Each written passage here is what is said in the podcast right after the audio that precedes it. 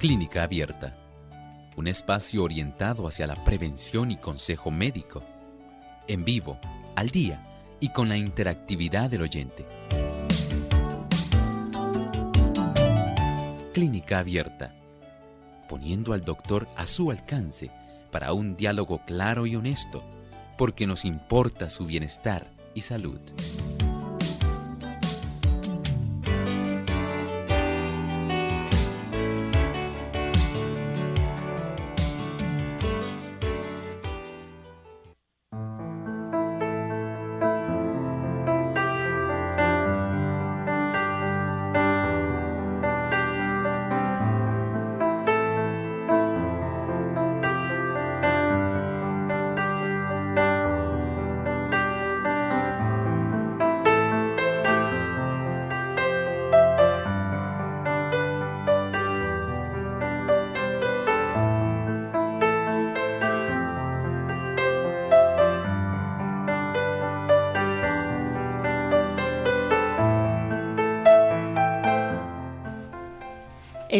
Mercurio es uno de los contaminantes habituales en los alimentos.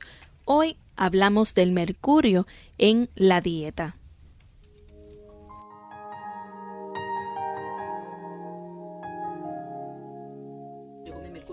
La enfermedad es un esfuerzo de la naturaleza para librar al organismo de las condiciones resultantes de una violación de las leyes de la salud. En caso de enfermedad, hay que indagar la causa. Deben modificarse las condiciones antihigiénicas y corregirse los hábitos erróneos.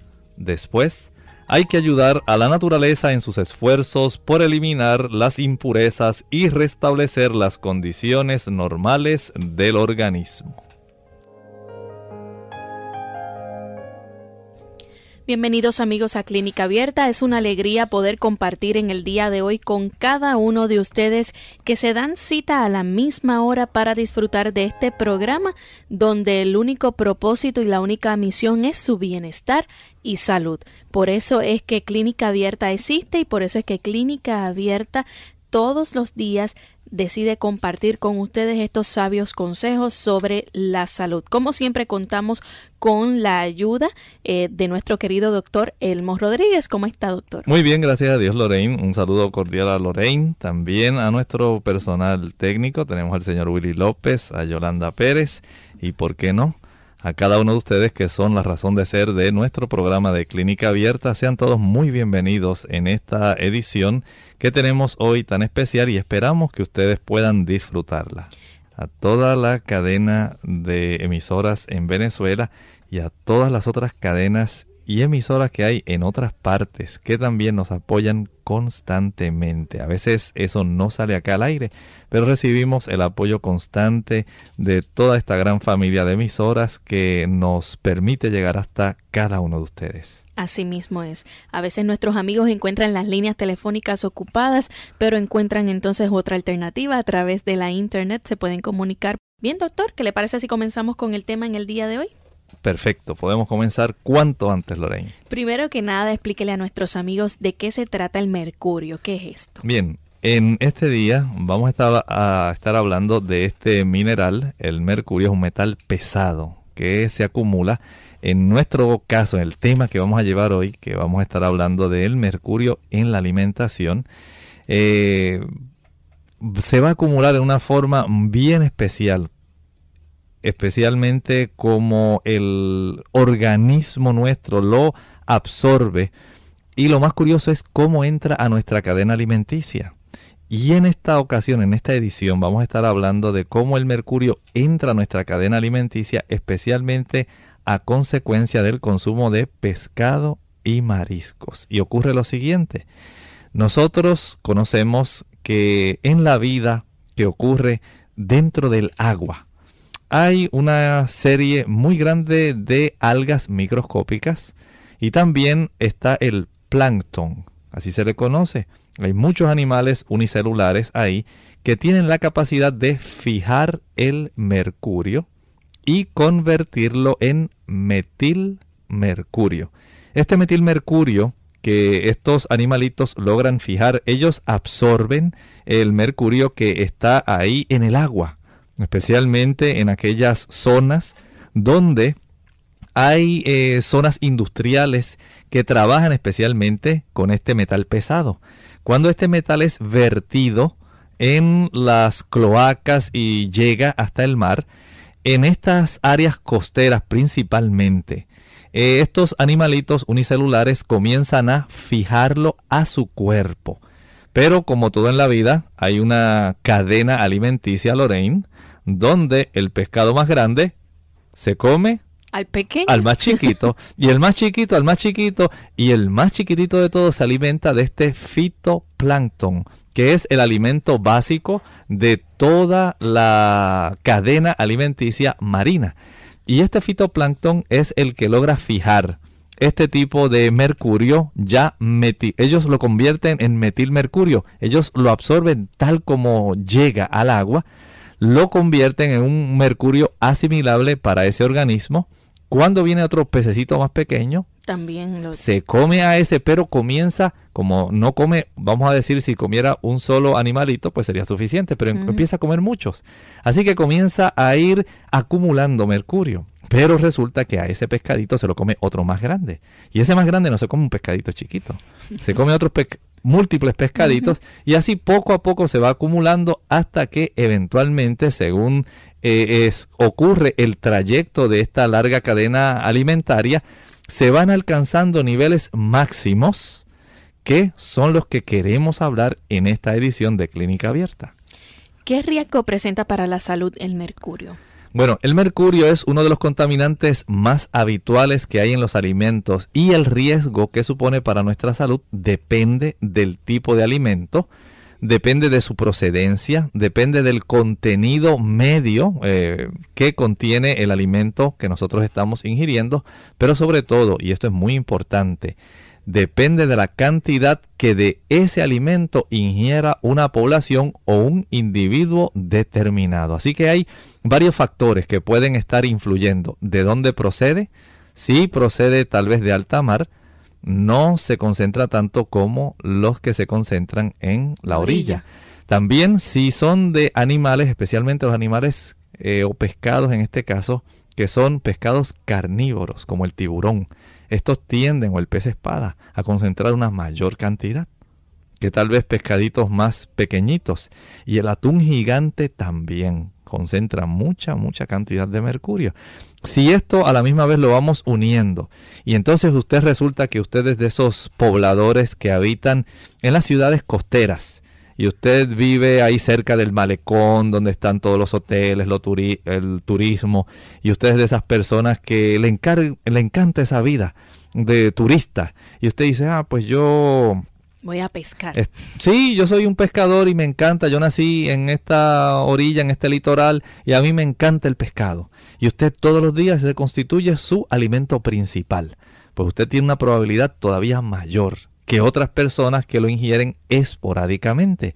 Así que esto va a depender de varios factores y vamos a estar hablando más en detalle de este tipo de problema que se está viendo cada vez en aumento en todos los países del mundo. ¿Podemos decir que el mercurio es tóxico? Sí, bueno, en una forma natural no es tóxico, pero sí lo son las diversas formas en que se puede adoptar bien en la naturaleza o bien como consecuencia de procesos industriales o de transformación.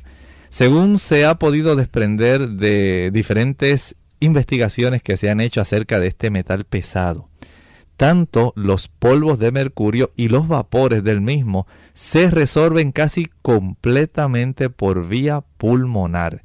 Y esto hay que tenerlo en cuenta. Esto es sin contar el que se ingiere a través de los alimentos. Pero hay otras formas que no son solamente la vía oral, sino inhalada. También puede ser muy perjudicial. Bien, este, ¿cómo entonces háblenos ahora un poco acerca de las sales de mercurio? Bueno, ya cuando hablamos de las sales de mercurio, estas pueden producir ciertas lesiones en la piel y en las mucosas, pero la forma más tóxica conocida es el metilmercurio, el que estábamos hablando hace un momento, el que estos organismos unicelulares logran fijarlo y convertirlo precisamente en este compuesto. ellos lo adquieren en forma de el metal pesado, eh, de acuerdo a la capacidad, ¿verdad? A su pequeñez que ellos tienen, y ellos lo convierten y lo hacen parte de su propio cuerpo de esta forma química, metil mercurio, que es una forma muy tóxica que se disuelve muy fácilmente en la grasa y se ha encontrado también en la proteína, especialmente de los eh, pescados. Tiene un detalle que es muy importante y que nosotros como padres debemos tener en cuenta. Este tipo de metilmercurio al absorberse logra traspasar la barrera hematoencefálica que nosotros la tenemos en nuestro cerebro y lamentablemente también traspasa la placenta. O sea que los fetos se pueden ver afectados. Se ven muy afectados porque tienen un potencial mutágeno. Tiene la capacidad de producir mutaciones en el material eh, del núcleo donde está el DNA. Imagínense un feto que está en crecimiento que depende de este tipo de DNA y a la misma vez se ha encontrado que es teratógeno, puede producir cáncer. Por lo tanto, se ha incluido eh, el metilmercurio en la lista de las sustancias que afectan el embarazo. Esto se está poniendo muy interesante amigos, así que cuando regresemos de la pausa vamos a continuar hablando con el doctor acerca del mercurio en la dieta y quiénes son las personas encargadas entonces de establecer unos niveles máximos que sean permitidos. Insuficiencia cardíaca. Hola, les habla Gaby Zabalúa Godard en la edición de hoy de Segunda Juventud en la Radio, auspiciada por AARP.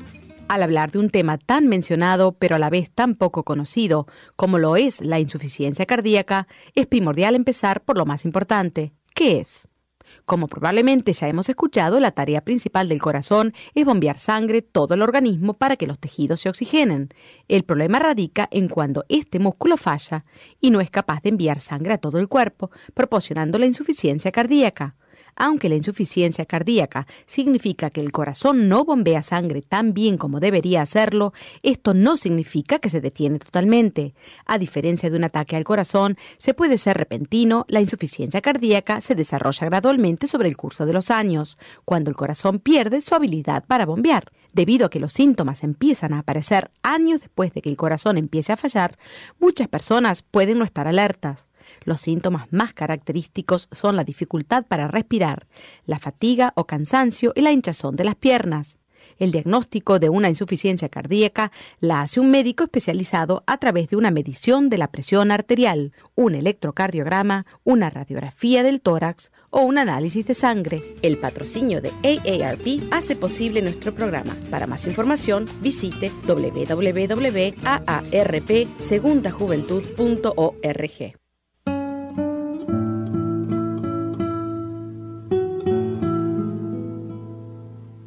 No hay en la vida mejor pegamento que una disciplina, pues ésta lo une todo de nuevo.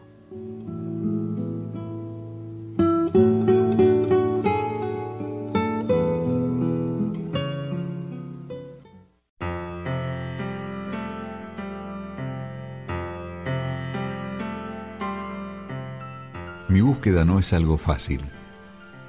En mi paso por este mundo, he conocido toda clase de personas, de todas las condiciones sociales, pero a fin de cuentas, solo se ha tratado de gente. Y lo que yo busco es una mujer. Pero una mujer que no sea una muñequita de aparador, ni la rosa candorosa e ingenua. Tampoco que sea la hermosura mercenaria ni la madre sumisa y abnegada o la esclava del hogar. Busco una mujer que se atreva a ser ella misma con todas sus potencialidades. Una mujer que no tema ser fuerte, segura e independiente, porque con ello no pierde su femineidad y en cambio toma el lugar que le corresponde en la evolución de la pareja humana. Busco una mujer dispuesta a descubrir y a desarrollar todos sus valores y potencial. Porque los hombres no maduramos emocionalmente jamás si tenemos compañeras, madres o hermanas que han dado poca importancia al crecimiento como personas. La evolución supone un crecimiento compartido. Una mujer preparada y decidida, que no solo sepa qué hacer, sino cómo y cuándo hacerlo, porque así será un respaldo para mí, como yo con gusto lo seré para ella.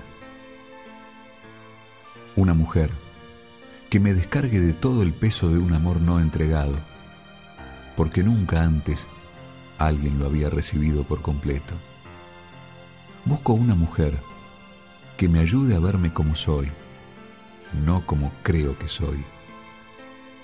Que tenga tacto al decirme mis defectos en el momento en que soy más receptivo, para que digiera la crítica constructiva y pueda así florecer como persona.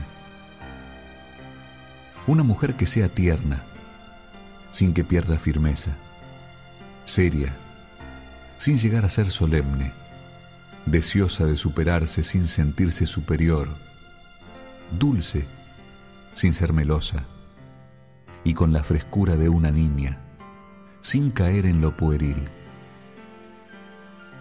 Busco una mujer que sea mi compañera en todo, desde tender la cama juntos hasta adentrarnos en una aventura intelectual pasando por la experiencia de trabajar hombro a hombro y recorrer un parque en bicicleta. Una mujer que no se alarme si alguna vez me ve llorar. Quiero recuperar esa capacidad de expresión reprimida por el machismo y que me aliente a darme permiso de ser débil y a pedir ayuda a pesar de ser el hombre fuerte. Una mujer que descubra lo que le gusta en la vida y que se esfuerce por averiguar lo que quiere realmente de la misma, teniendo el valor de pagar el precio de sus más grandes anhelos. Una mujer que no se deje utilizar y que nunca manipule a otro ser humano, incluyendo a su pareja, pues no tiene objeto caer en una simbiosis destructiva cuando existe la alternativa luminosa de un crecimiento recíproco. Busco una mujer que sepa que el hombre está llamado a ser el más elevado de los seres vivientes, pero que ella, como mujer, fue concebida como la más sublime de las creaciones del universo. Cuando la encuentre, la amaré intensamente y me pregunto, ¿acaso esa mujer eres tú?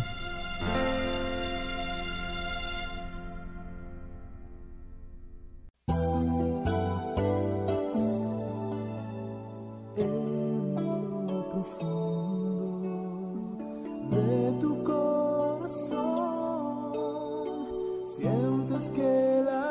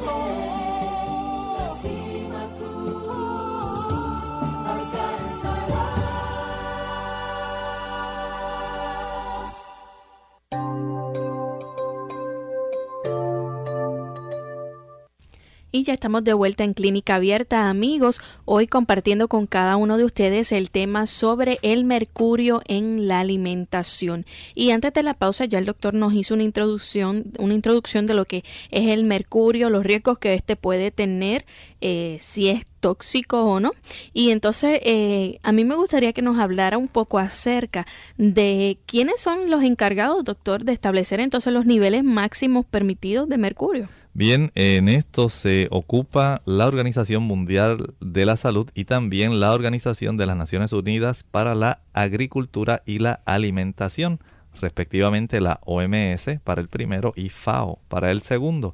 Y estas son las personas o entidades que se encargan de establecer estos límites máximos permitidos de estos contaminantes, aunque, aunque eh, sabemos que uno puede pensar, bueno, pero eh, por qué se permite esta cantidad. Ellos tratan de buscar lo que sea más efectivo en términos de la salud, porque ellos tienen conocimiento de que prácticamente es imposible evitar que no hayan eh, pescados que estén contaminados, pero tratan de establecer cierta medida eh, máxima y mínima, procurando que la salud de las personas, de la población en general, sea la mejor posible. Sin embargo, se reconoce que cada país prácticamente puede establecer los niveles máximos que se pueden permitir de los contaminantes de diferentes alimentos. Así que actualmente podemos decir que la ingesta diaria aceptable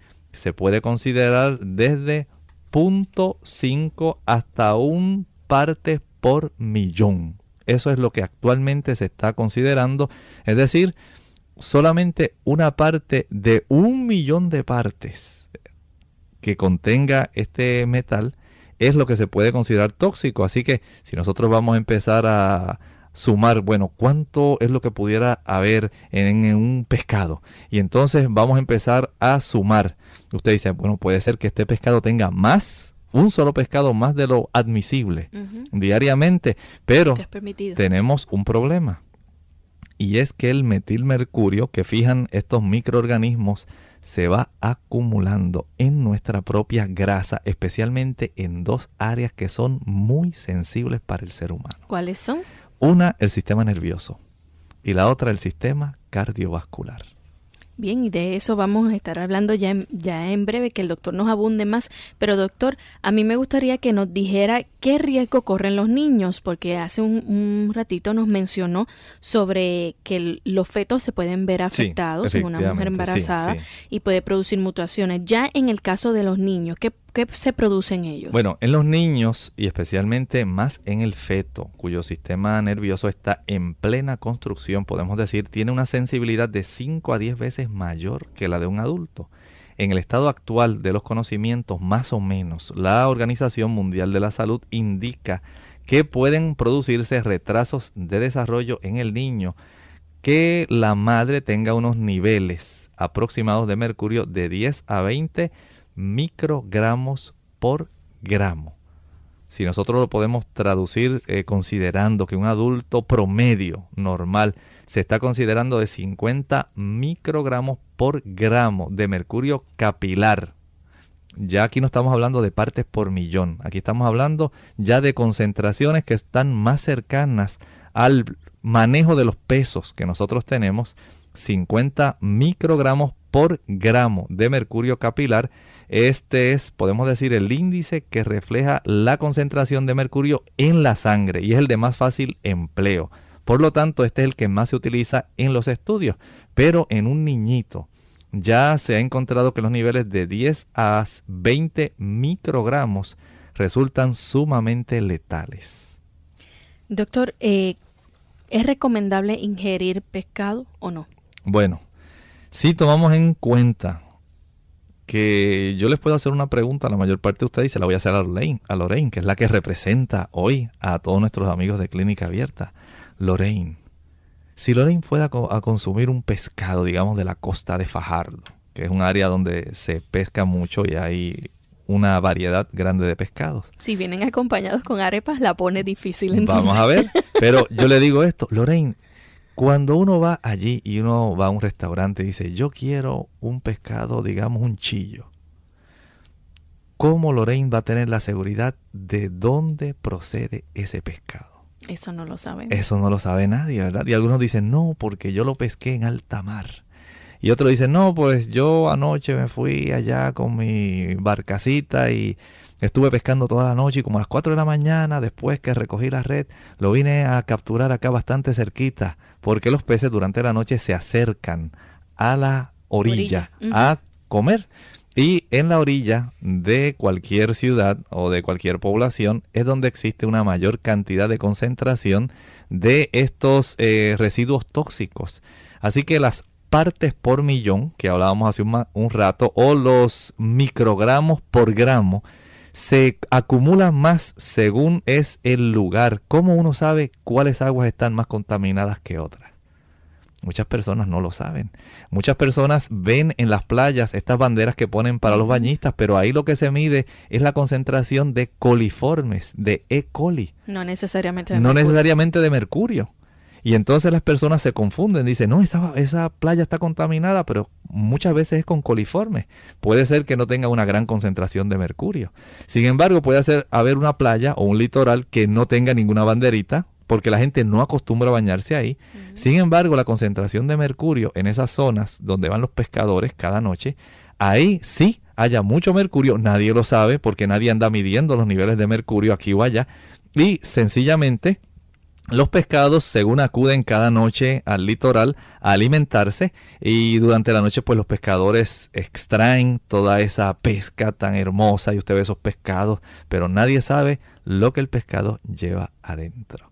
Así que si nosotros no podemos eh, decir, pues mire, este pescado venía de allá o venía de acá, o a veces pasa en las ciudades, se, ellos, los cardúmenes, se acostumbran a encontrar en ciertas áreas específicas, pero usted no sabe durante el día cuán distante llegaron, de qué otras ciudades provenían, porque viajan grandes distancias. Ocurre aún así hasta con las ballenas. Ustedes y sin contar eh, los diferentes químicos o otras cosas que se utilizan para preservarlos cuando los llevan de un lugar a otro. No, no solamente para preservarlos. La gran cantidad de otros metales pesados y sustancias eh, tóxicas que ellos ingieren, pero que en este caso no estamos hablando de ellas. Solamente estamos hablando del mercurio y este porque tiene una gran afinidad por el tejido graso y a la misma vez esto ahora nos eh, instala otro problema. La gente dice, pero si a mí me han dicho que el pescado es saludable y que el aceite de pescado es tan excelente para el sistema, vamos ahora a darle pensamiento a lo que vamos a estar hablando en esta edición de Clínica Abierta.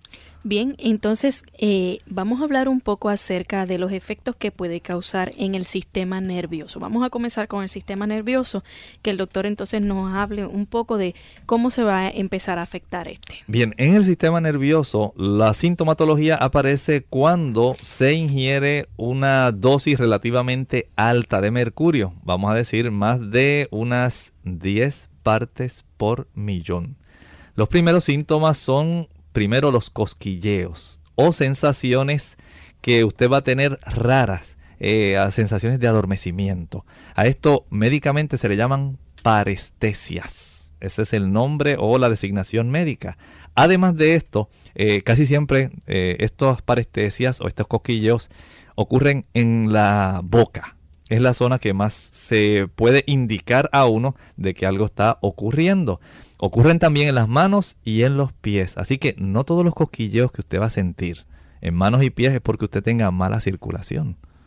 Puede ser que usted poco a poco se esté intoxicando con mercurio. Y en casos más avanzados ya comienza a producirse una serie, una secuencia, podemos decir, de sintomatología muy especial. La persona comienza a sentir debilidad muscular, fatiga e incapacidad para concentrarse mentalmente. Puede producir trastornos en la marcha. Puede ocurrir una dificultad para que la persona pueda articular las palabras, que eso se le llama disartria. Así que hay unos efectos en el sistema eh, neurológico que pueden ser aún todavía mucho más letales. Si esto aumenta, puede llegar incluso a producir coma y muerte. Y es muy notable eh, un tipo de intoxicación muy famosa que ocurrió en Japón en la bahía de Minamata. Esto ocurrió ya para el 1950-1960. Así que este tipo de sintomatología neurológica, los cosquilleos o sensación de adormecimiento en la boca, manos, pies, también debilidad muscular, fatiga, incapacidad para concentrarse, trastornos de la marcha, trastornos para articular palabras son indicios de que este metilmercurio está aumentando significativamente en el sistema nervioso, se está acumulando. Recuerda que tiene mucha afinidad por el tejido nervioso. Y cuando usted consume un pescadito, usted piensa, ay, si esta carne es sana, carne sana. Esto lo sacamos de alta mar. Esto lo pescaron anoche fresquecito, ni siquiera lo congelaron. Y aquí lo tenemos, es más, lo asamos a la parrilla. Y lo tenemos aquí listo para comerlo con arepas, con tostones y con salsitas. Y usted allá se le está haciendo la boca agua. Pero en realidad usted lo que está es aderezando el mercurio que se va a comer y va a tener un gran problema. Así que sea muy cuidadoso con el consumo de pescados y mariscos. Doctor, tenemos que ir a nuestra segunda y última pausa y les recuerdo a nuestros amigos que después de esto ustedes pueden realizar sus preguntas, pero nos gustaría también, doctor, que cuando regresemos de la pausa nos hable acerca de esos efectos neurotóxicos. Dios siempre está contigo. Cuando el caminar parezca pedregoso y difícil, cuando las ofensas traten de herirte, cuando las palabras no salgan y no puedas hablar, cuando todos te condenen, recuerda, Dios está contigo. Cuando la inseguridad te agobie, cuando el dolor y la amargura te invadan, cuando parezca que te han abandonado, cuando la enfermedad se vuelva agresiva, recuerda, Dios está contigo. Cuando seas perseguido y humillado, cuando prediques la palabra y creas que no la han recibido, cuando el caminar parezca doloroso, recuerda, Dios está contigo cuando hablen mal de ti, cuando te sientas débil, cuando te sientas solo, cuando digas, no puedo más. Sí puedes, porque Dios está contigo.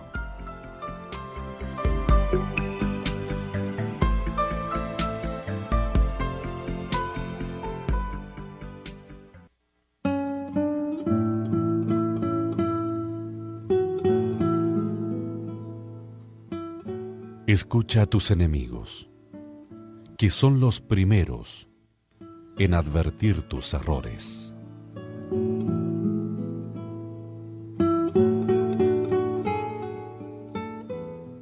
Clínica Abierta. Y ya estamos de vuelta en Clínica Abierta y queremos hablar o abundar un poquito más antes de pasar a, hablar de los efectos que puede causar en el sistema cardiovascular el mercurio.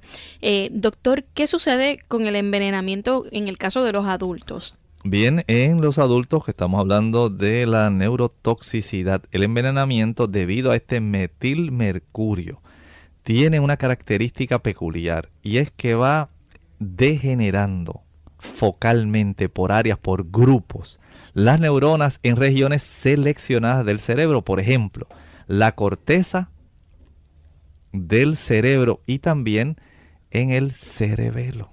Y el cerebelo tiene que ver mucho con el equilibrio. Por eso hace un momento estábamos hablando de cómo se afecta aún hasta la marcha. Y es por este tipo de degeneración neuronal. Y en la corteza, precisamente, ¿saben algo? Es especialmente del cerebro, donde nosotros tenemos los cuerpos de las neuronas. Y en esos cuerpos de las neuronas, especialmente en el lóbulo frontal, es donde nosotros tenemos la capacidad del juicio, la capacidad de la memoria, donde nosotros tenemos las características propias que nos distinguen, el juicio, la razón, la voluntad, y todo esto se va afectando, usted pierde la concentración, usted se va trastornando su propia personalidad y las funciones del cuerpo, en este caso motoras, sencillamente porque se están muriendo localizadamente grupos de neuronas. Bien, vamos entonces a pasar ahora al sistema cardiovascular. Eh, ¿Qué efectos va a tener sobre este? ¿Qué síntomas se pueden observar aquí? Hay que tomar en cuenta, Lorraine, eh, que en el sistema cardiovascular hay varios. Pero no quiero, no quiero, Lorraine, saltar allá sin decir esto que es importante en cuanto al feto, en el sistema nervioso del feto, el que está en desarrollo. Aquí el aspecto va a ser todavía mucho más dañino, podemos decir así, ya que al estar eh, concentrándose este metilmercurio, esto puede ir produciendo parálisis cerebral severa en los fetos en desarrollo. Puede llegar incluso hasta la muerte. Así que este niño va a tener un deterioro en su neurodesarrollo. Noten que definitivamente usted puede estar pensando, y a mí que me habían dicho que ya que no iba a consumir carne roja, pues mira que consumiera pescado. Pues miren, hay que ser muy cuidadoso.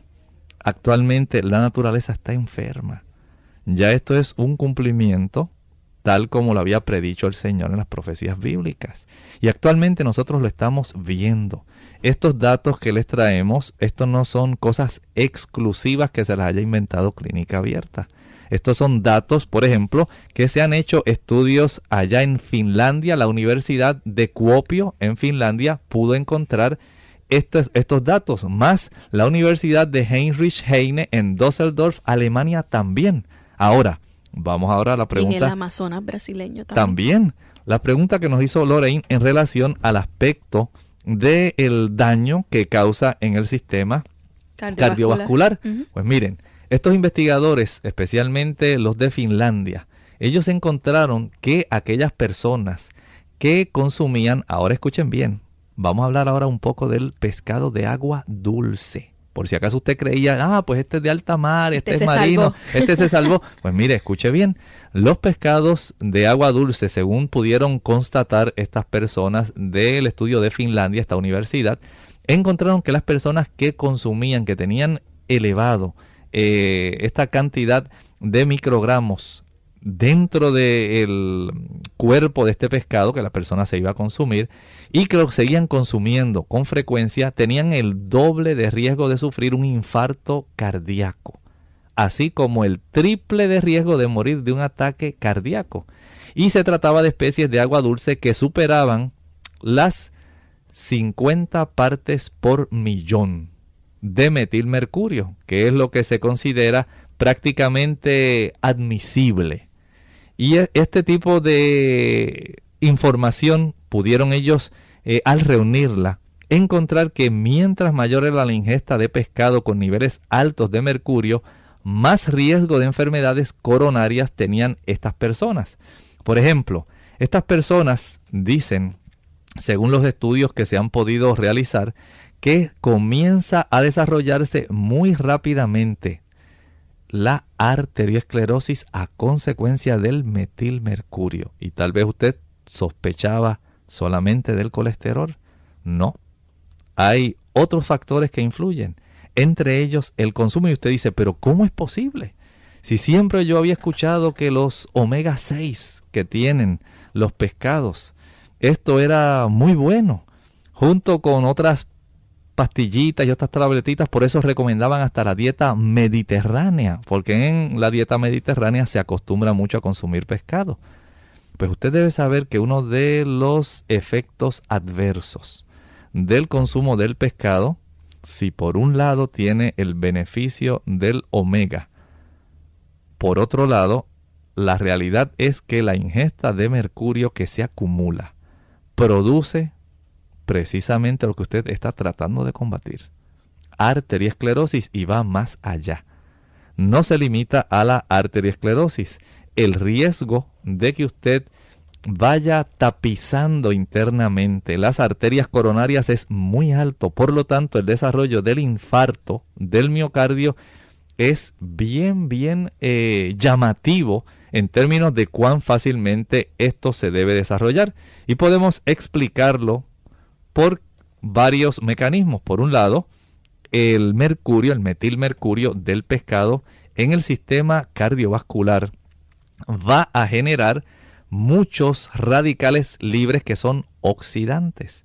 Cuando esto se produce es muy fácil desarrollar arterioesclerosis, endurecimiento de esas arterias a consecuencia de este daño real que se está produciendo en la capa íntima de las arterias. Por otro lado, se ha encontrado que el metilmercurio inactiva el glutatión y otros antioxidantes naturales que usted y yo tenemos. Por un lado causa un daño directo a esas células del endotelio y por otro lado los mecanismos que nosotros tenemos para neutralizar ese daño también los inactiva. Así que tenemos dos causas bien factibles para el desarrollo de esto. Además, bloquea la acción antioxidante de un mineral que es muy efectivo, el selenio.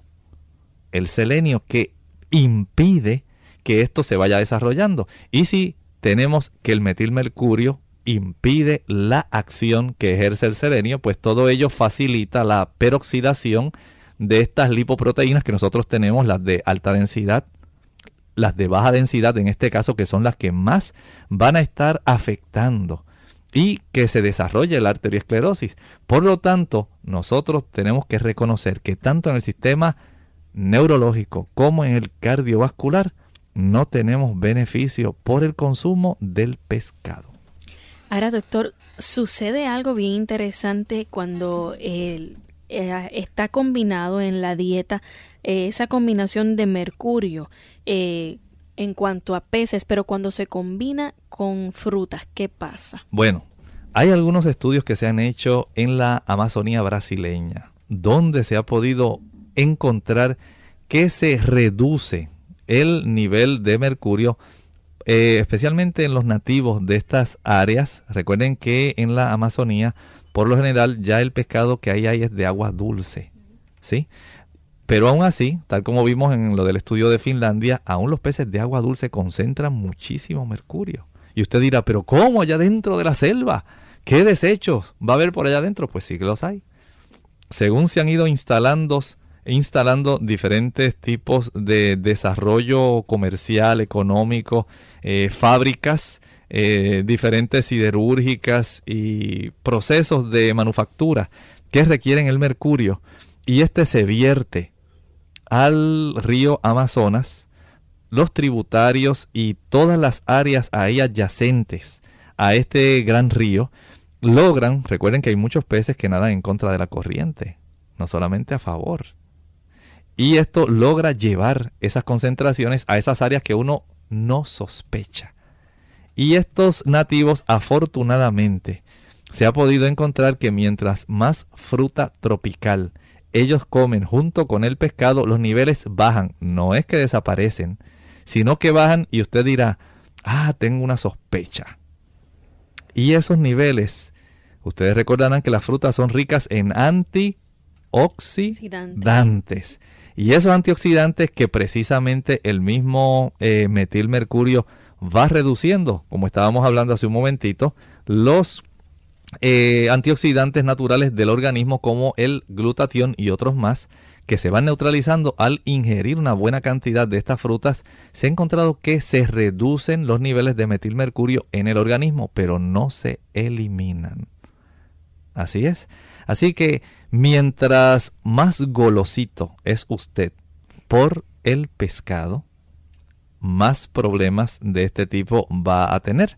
Así que tanto en el pescado como en el marisco, ya los científicos han comprobado que no hay diferencias significativas de concentraciones de mercurio. Pues si usted dice, no, pues yo como va a tener problema con el pescado, pues ahora voy a comer nada más mejillones, o voy a comer ostras, o langosta, o vamos a consumir cangrejos o calamares o pulpo, ahí también, si usted no lo sabía, se concentran este tipo de metilmercurio porque recuerden, todos ellos están dentro de una cadena alimenticia. Todos ellos se consumen al más pequeño y el más pequeño al otro más pequeño hasta que llegamos a los microorganismos que son los que convierten este metal pesado, el mercurio, en un mercurio metilmercurio, que es el que pasa a formar parte de la cadena alimenticia dentro de estos microorganismos que vienen a formar entonces parte del más grandecito que es el que se lo comió, que viene a formar parte del otro más grande que se comió al más pequeño y así hasta que llega al pescado, llega al tipo de cangrejo, a la langosta, a los calamares, al pulpo. Y se ha encontrado que prácticamente las concentraciones en estas áreas, especialmente en zonas de pesca, aún en los que residen en áreas donde no se pesca tanto, prácticamente no se encuentra una diferencia interregional. Y esto crea en realidad una circunstancia muy, muy especial. Doctor, tenemos una consulta a través del chat de Francis Pérez desde Florida, Estados Unidos.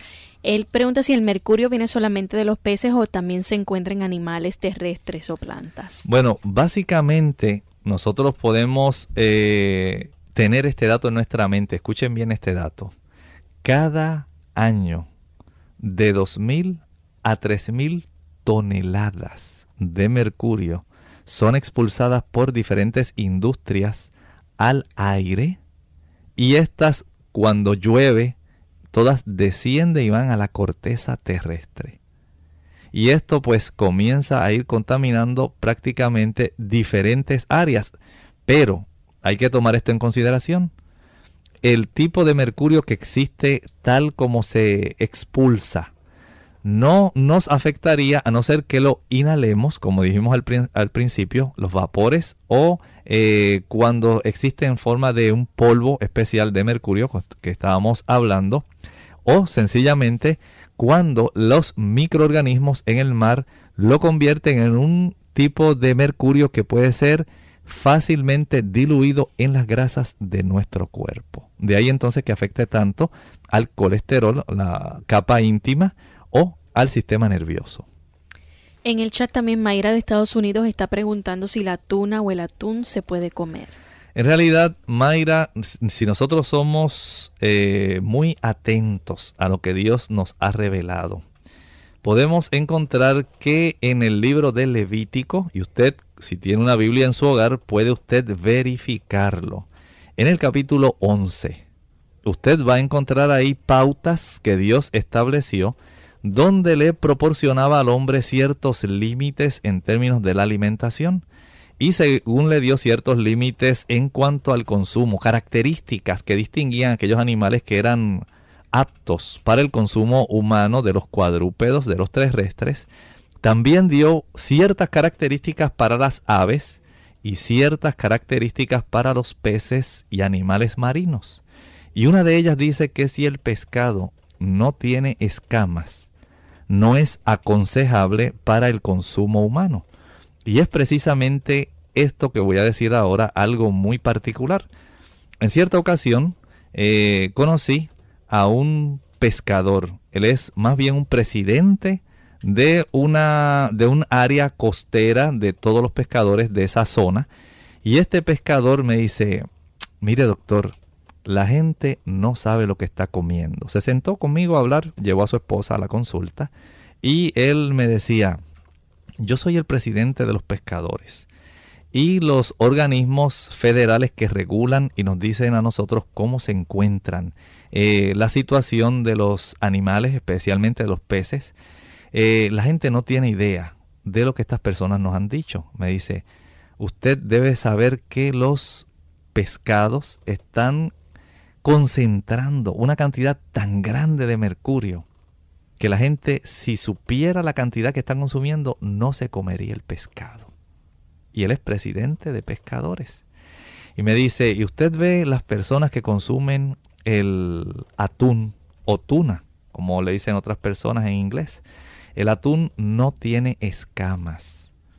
Yo le puedo traer, me decía él, el dibujo que usted quiera, fotografías. Yo he visto todos esos peces el atún no tiene escamas. Por lo tanto, de acuerdo a la clasificación bíblica para el consumo de aquellos eh, organismos, pescados o eh, crustáceos del mar, el atún no cae dentro de los que se pueden comer. No importa que tenga una carne muy sabrosa, como hacen muchas personas con el pez espada, como hacen con el tiburón blanco, y con los crustáceos aún, no es apto para nuestro consumo. Puede verse un hermoso pescado, usted puede prepararlo con mayonesa, puede prepararle hasta salsitas especiales en forma de ceviche. Bueno, y usted puede seleccionar la forma que usted quiera, pero no es un animal apto. Dios no quiso que nosotros lo pudiéramos tener dentro de nuestra dieta y Una de las razones es porque no solamente es un animalito que se dedica a consumir eh, productos de desecho, sino también porque concentra muchas sustancias tóxicas. Así que no es apto para el consumo humano. Tenemos también una anónima de Puerto Rico. Ella dice que escuchó en las noticias que se va a hacer que los niños se les vacune contra el flu, pero hay una preocupación por el alto contenido de mercurio de estas vacunas. ¿Qué hay de cierto en eso? Y si ella quiere que le diga si es mejor vacunar a los niños. Bueno, en realidad hay algunas vacunas que sí, efectivamente, tienen un alto contenido de mercurio.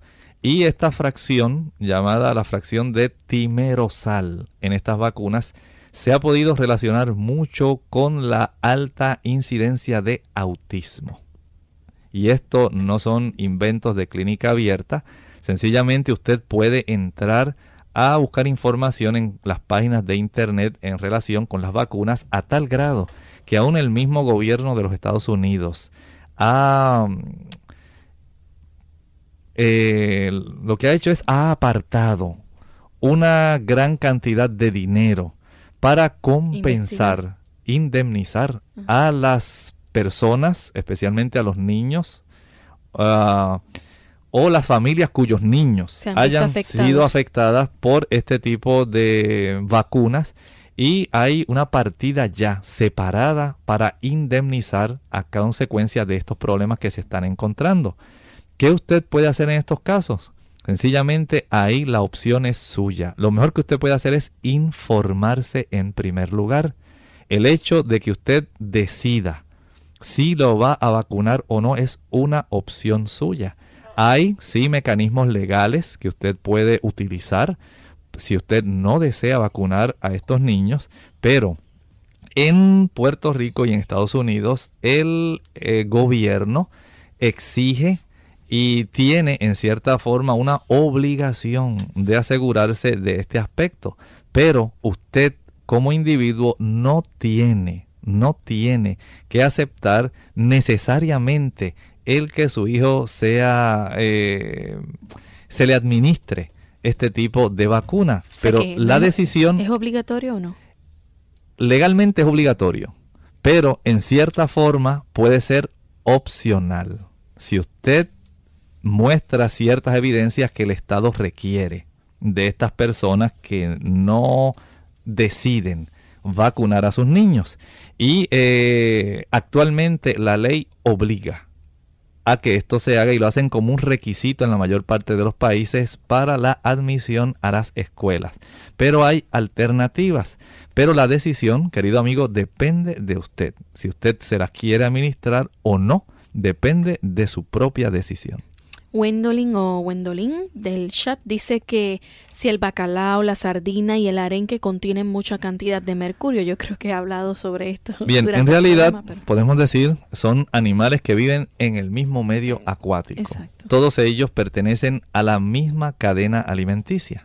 Esencialmente, pues hay unos se van a comer a los otros y según eh, va aumentando, va subiendo esta cadena alimenticia, si tenemos como base el fitoplancton, los microorganismos y las algas eh, unicelulares que están por millones y millones, nada más por milímetro cúbico de, podemos decir así, de agua, de agua marina. Millones y millones son la base de toda esa cadena alimenticia marina. Y según van subiendo, de ahí siguen eh, más eh, pescaditos más pequeñitos, hasta los más grandes, hasta las grandes ballenas que consumen mucho fitoplancton. Bien, doctor, ya solo nos quedan unos minutos y me gustaría hacerle dos preguntas para eh, cerrar el programa de hoy con esto. Y es, ¿cuál es la función entonces del mercurio en la cadena alimentaria? ¿Lo necesita nuestro cuerpo? ¿Y cómo podemos entonces hacer buen uso de él? Bien, en realidad el mercurio, nosotros tenemos que hablar de esta, este metal, pero especialmente de esto que estamos hablando, Lorraine, del metilmercurio, si podemos irnos directamente a un aspecto que puede ser de mucha utilidad en términos de la prevención para nuestros amigos, porque queremos que ellos se queden con esto. Oigan bien, usted puede evitar el consumo de pescado potencialmente con metilmercurio si usted eh, por lo menos averigua el pescado que se pesca en zonas costeras en las que se realizan vertidos industriales con mercurio, ya usted sabe que tiene una probabilidad mayor de ingerirlo. Si los peces carnívoros, como dijimos, especialmente el tiburón y el pez espada, acumulan una mayor cantidad de metilmercurio. Y usted debe tomar en cuenta que si usted ingiere selenio en forma de suplemento, usted puede neutralizar en parte, no totalmente, los efectos negativos del mercurio sobre el corazón. Porque tal como Lorraine nos estaba preguntando, casi exclusivamente el mercurio se va a estar eh, ingiriendo de esta forma. Es la forma más fácil de ser asimilada. La otra, como dijimos Lorraine, son los polvos, las sales y los vapores del mercurio que resultan esencialmente tóxicas. Fuera de esto, hablamos de otro tema que podemos tal vez considerar en otra ocasión, que son las amalgamas en la boca que están con mercurio, pero en esta ocasión no queremos tocar este interesante tema. ¿En qué alimentos se puede encontrar el selenio? Bueno, el selenio nosotros lo podemos encontrar en múltiples alimentos, especialmente en las semillas. En las semillas tales como la macadamia, lo podemos encontrar en la nuez de Brasil, podemos tener cierta cantidad en los pistachos, en las nueces, especialmente las de nogal. Son muy buenas en este tipo de mineral. Y cuando nosotros consumimos esto y evitamos el consumo de pescado, prácticamente estamos potenciando nuestro sistema eh, de defensa porque el selenio, escuchen bien, especialmente los caballeros, tiene un efecto anticancerígeno en el aspecto prostático. Estamos aprendiendo mucho en clínica abierta, pero lamentablemente se nos ha acabado el tiempo, amigos, y queremos invitarles a que mañana nos sintonicen nuevamente en otro programa y tendremos un interesante tema, pero antes de despedirnos dejamos con ustedes una corta reflexión como de costumbre. Adelante, doctor. Bien, dice aquí en la Sagrada Escritura, en la Sagrada Escritura, el Señor nos dice en el Salmo 11, el versículo 7, porque Jehová es justo y ama a la justicia. El hombre recto mirará su rostro. Dios nos ha indicado en lo que consiste nuestro deber y en lo que debe consistir nuestra creencia. Dios es el que nos justifica. Y cuando Él nos justifica, nosotros somos capaces algún día de poder verlo cara a cara como es su deseo. Bien amigos, lamentablemente tenemos que despedirnos. Hasta aquí ha llegado nuestro programa en el día de hoy, esperando que haya sido de beneficio para cada uno de ustedes y le invitamos a sintonizarnos mañana en otro programa más de Clínica Abierta. Se despiden de ustedes por hoy. El doctor Elmo Rodríguez Sosa. Y Lorraine Vázquez. Hasta la próxima.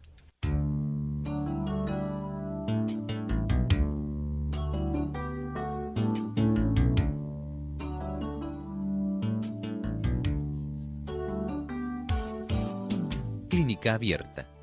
No es nuestra intención sustituir el diagnóstico médico. Antes de poner en práctica cualquier consejo brindado en este programa, usted debe consultar con su médico. Envíenos sus preguntas y opiniones a la siguiente dirección. Programa Clínica Abierta. Bio Box 29027, San Juan, Puerto Rico 00929 o bien al correo electrónico clínica abierta arroba radiosol.org. Hasta la próxima.